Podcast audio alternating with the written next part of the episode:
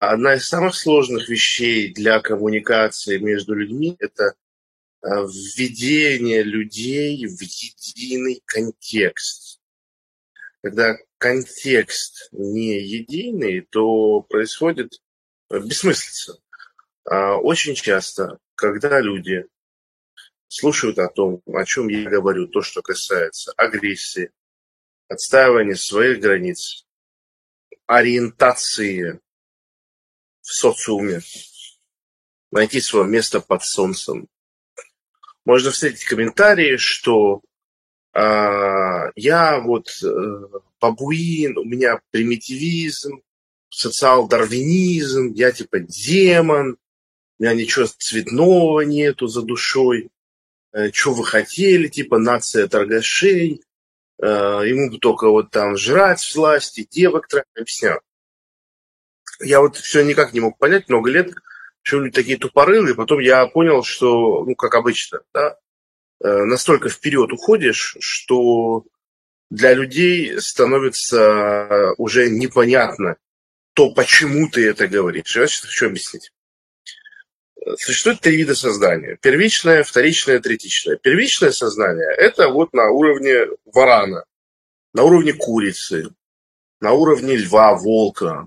То есть ты просто идешь, вот что-то видишь, поесть, трахнуть, выспаться, согреться.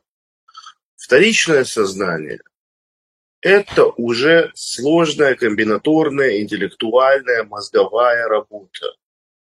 И вот третичное сознание – это уже когда ценности шагнули в уровень цивилизационный, развитие, человеческое благосостояние, вечные ценности – это уровень Толстого, это уровень Жака Фреско с его проектом Венеры полноценное, вот гуманизированное цивилизаторство.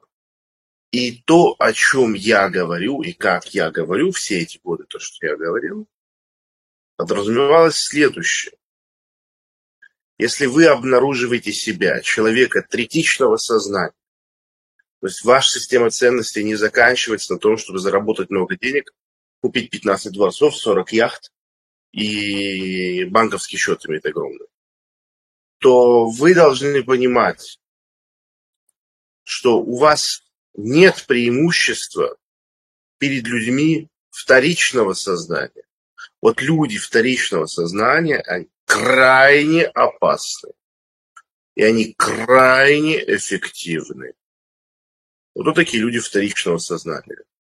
Все олигархи, все вот эти вот акулы бизнеса, все генералы, все пропагандисты, вот возьмите Маргариту Симоньян, возьмите э, всяких, вот Березовский на пике его могущества.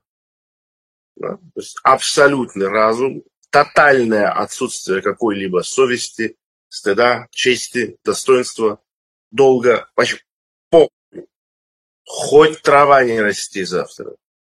И надо понимать, что вот и я сейчас хочу сказать, есть чудовищная, фатальная, фундаментальная ошибка, которая людей, которые обладают каким-никаким достоинством, природным или приобретенным, превращает в потомственных лузеров, с которыми лично я не хочу никак ассоциироваться. Заключается эта ошибка в соответствующем coping механизм да, в механизме самоутешения, который заключается в том, что если моральная правота за мной, то можно не бороться. Но мы правы, поэтому мы победили. Сила же в правде. Ну, вы что, не поняли? Поэтому, если человек обнаруживает себя, что он человек критичного сознания, что его ценности вышли за пределы жрать, трахаться и спать, он должен понимать, что это не то чтобы даже не делает его более устойчивым в жизни. Да, я больше понимаю, теперь я умнее. А, нет, наоборот. Это делает более уязвимым потому что у тебя меньше ходов. Да? Во вторичном сознании бабушку-пенсионерку ограбил, каким-то легальным способом деньги отобрал, все, идешь довольный, свои дела делаешь.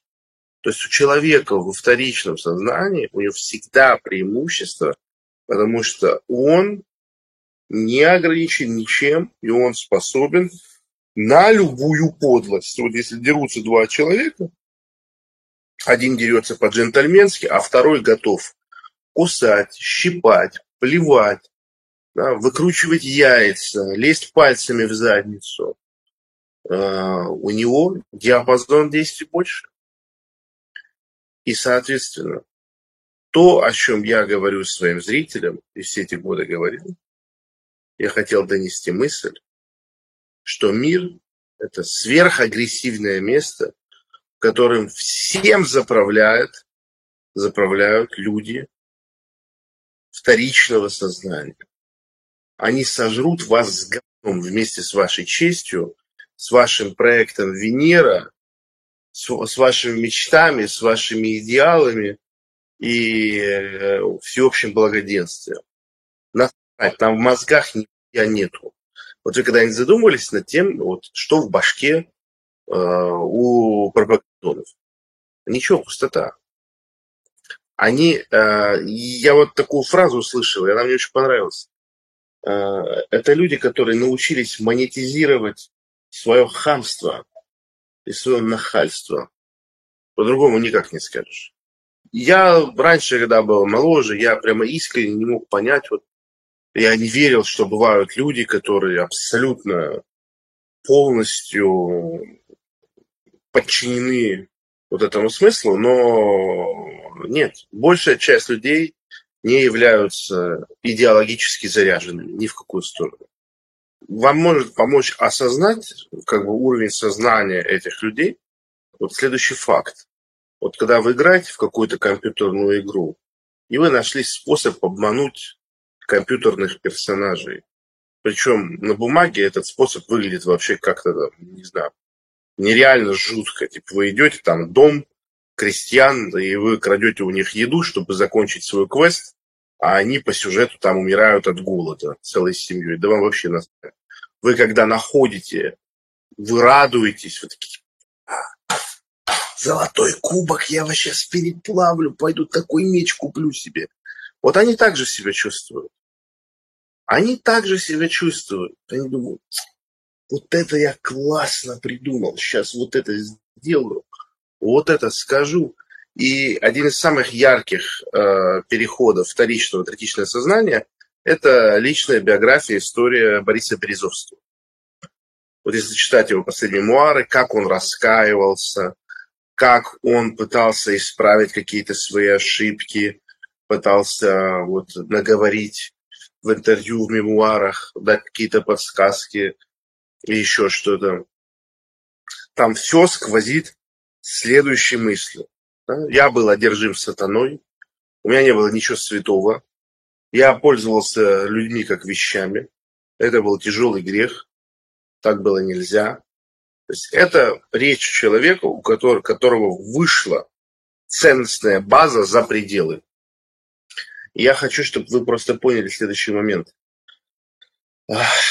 Это, это конечно, это такой обман вообще, такой а, уровень ценностной базы сам по себе не значит ничего. Можно быть великим цивилизатором, а жить в конуре. Питаться подзапутным кормом и ничего не мочь. Переживать э, за судьбу мира. В конечном итоге главный смысл – это личная сила. Потому что только сила, это, это ее энциклопедическое определение, сила позволяет притворить ваши идеи, вашу картину мира в жизнь. Перефразируя тупых интернета, ты можешь быть бесконечно прав, но какой в этом смысл, если ты ничего не можешь?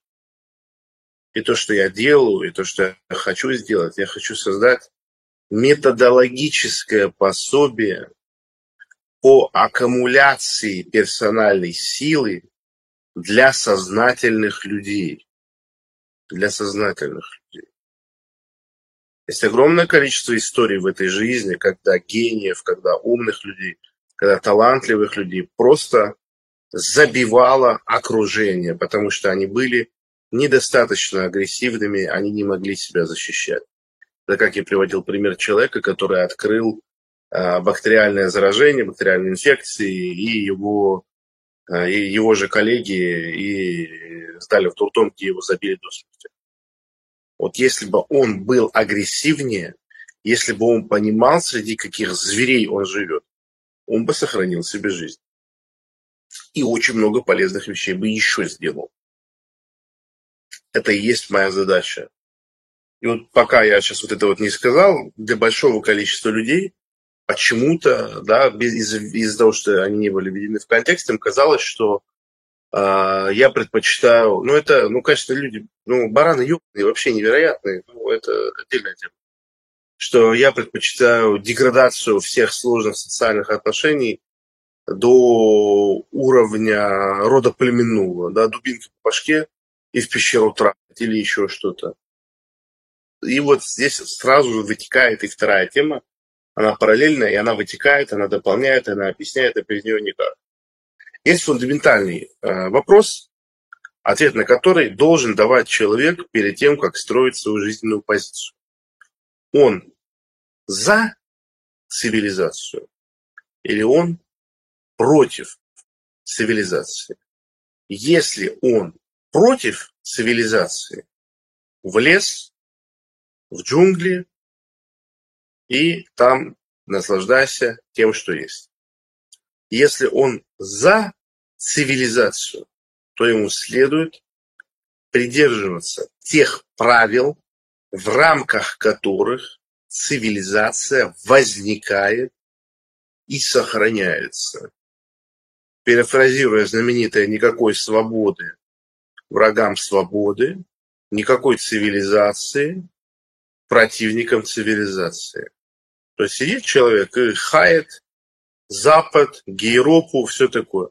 Что должен делать первым делом?